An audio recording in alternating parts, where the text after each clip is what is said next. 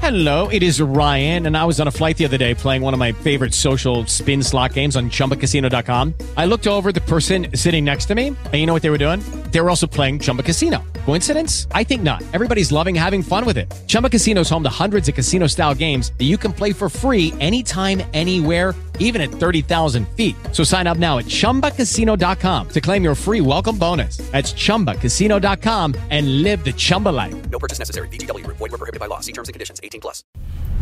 Hola, ¿qué tal? Bienvenidos a este su podcast Ateísmo Católico, donde tratamos temas de teología y filosofía, fe y razón, fe y ciencias, interdisciplinar y también pues temas de controversia, temas de actualidad. En esta ocasión vamos a hablar por aquí de, de esta relación que existe entre el Dios de los filósofos y el Dios de la fe.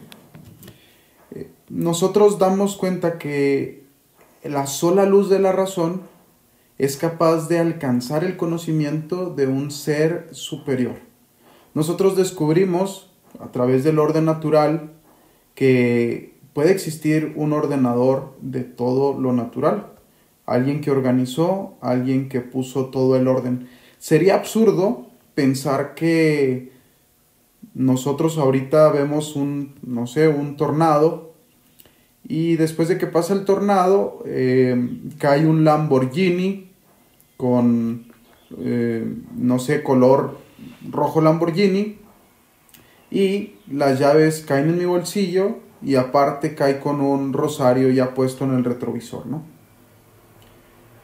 Es absurdo, alguien tuvo que haber puesto el Lamborghini ahí, no pudo haber sido obra del caos, alguien tuvo que haber puesto lo que existe ahí, es más absurdo pensar en una generación espontánea que en una causa primera, ¿no? Esto lo dirá Santo Tomás, pero desde la sola luz de la razón, no quiere decir que porque sea Santo Tomás sea una afirmación primeramente teológica. Es absurdo pensar en una sucesión de causas, vamos a decirlo más domingueramente, es imposible pensar en una sucesión de causas de forma infinita.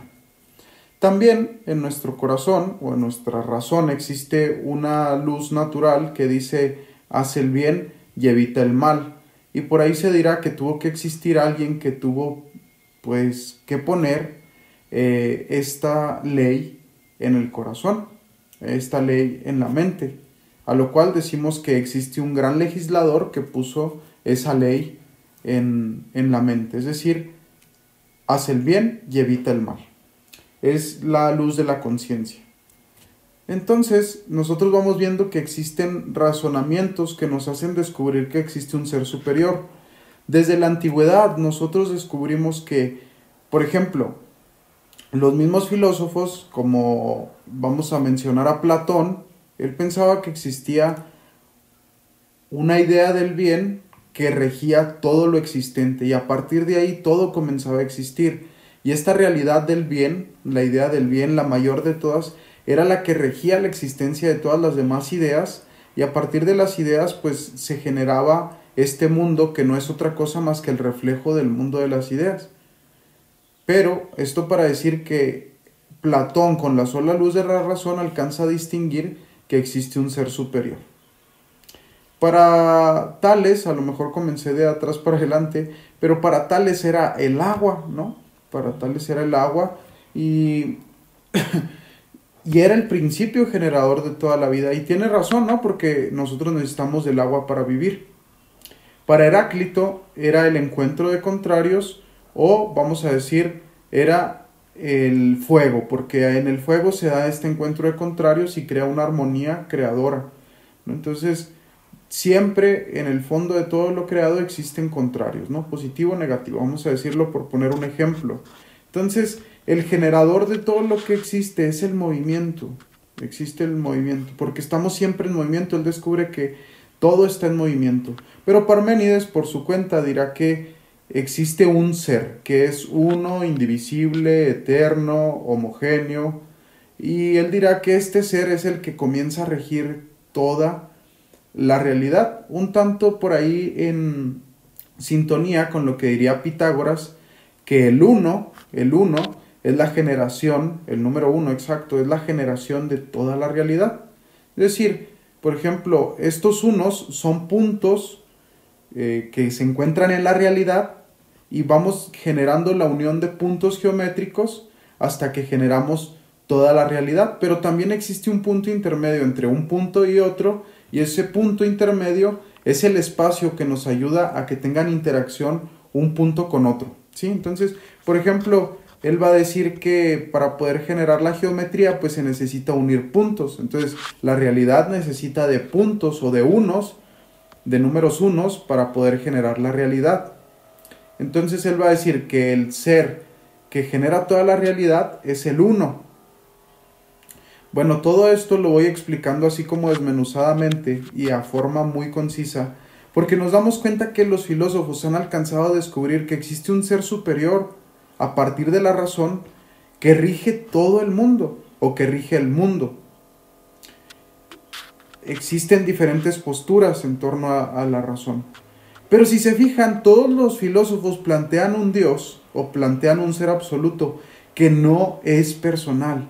Es decir, el uno, los contrarios, el movimiento, el, el ser, el primer motor de Aristóteles, del cual no hablamos, pero él lo postulaba así, el primer motor que puso a andar todos los seres, eh, la idea del bien y todo lo que nosotros podemos encontrar en los filósofos antiguos como modernos, incluso posmodernos o contemporáneos, nos damos cuenta que es un Dios, pero no es un Dios que, que se comunique con el ser humano. No es un Dios que hable con el ser humano. Feuerbach diría en la edad contemporánea que Dios es solamente el reflejo de la necesidad del hombre. Entonces, para Feuerbach vamos a decir que lo más absoluto que existe es la necesidad humana. Entonces, si existe la necesidad humana, entonces quiere decir que ese Dios es el mismo hombre, porque el hombre no cree en otra cosa más que en sus necesidades, cree en la necesidad de un Dios omnipotente, cree en la necesidad de un Dios omnisciente, porque Él tiene la necesidad de conocer todo, de un Dios inmortal, porque Él tiene la necesidad de no morir. Pero este Dios no se comunica ni platica con nosotros, solamente es una necesidad, el reflejo de las necesidades del hombre.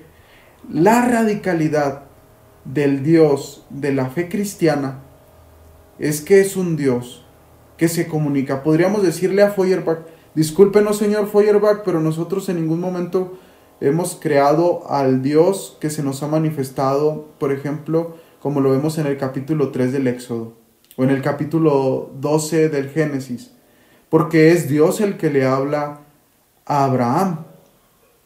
Y nos damos cuenta que no es una sola esquizofrenia de este anciano de 75 años que tenía una esposa estéril, porque este Dios que le habla le dice por ahí en el capítulo 12 del Génesis que hará de él una gran, una gran nación y que le dará una descendencia tan grande como las estrellas del cielo y tan grande como las arenas del mar. El Dios de la fe va verificando con sus obras su existencia y su palabra. En el capítulo 3 del Éxodo le dice a Moisés que liberará a su pueblo y que él lo envía en su nombre. Y Moisés termina liberando al pueblo de Dios. Dios va verificando con sus obras que existe. Porque que nos disculpen el Dios de los filósofos, pero tenemos un Dios que se relaciona.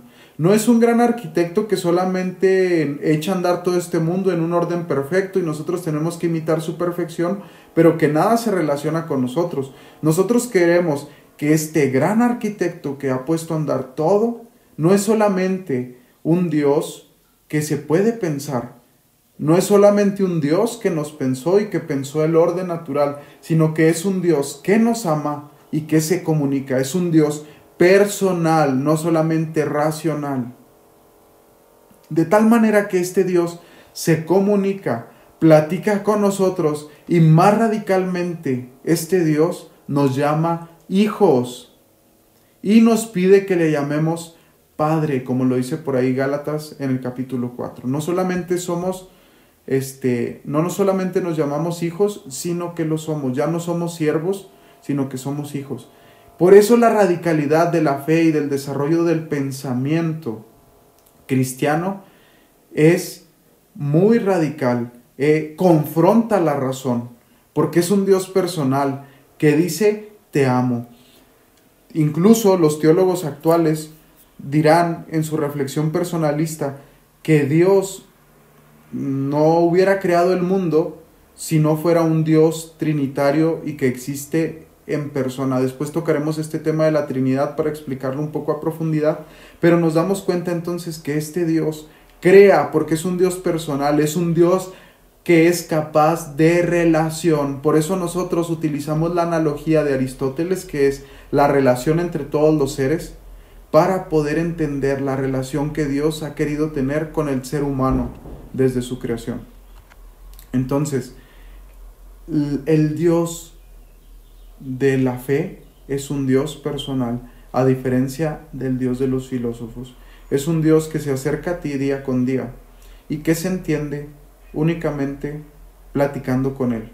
Tal vez también a nosotros nos responda después de que hablemos con Él como habló Abraham, después de que hablemos con Él como habló Moisés, después de que Él nos dijo que Él tomó la iniciativa de platicar con nosotros. Tal vez Él nos hable a través de todo lo existente para que nosotros comencemos a dialogar con Él y encontremos que es un Dios que nos ama y que está por ahí.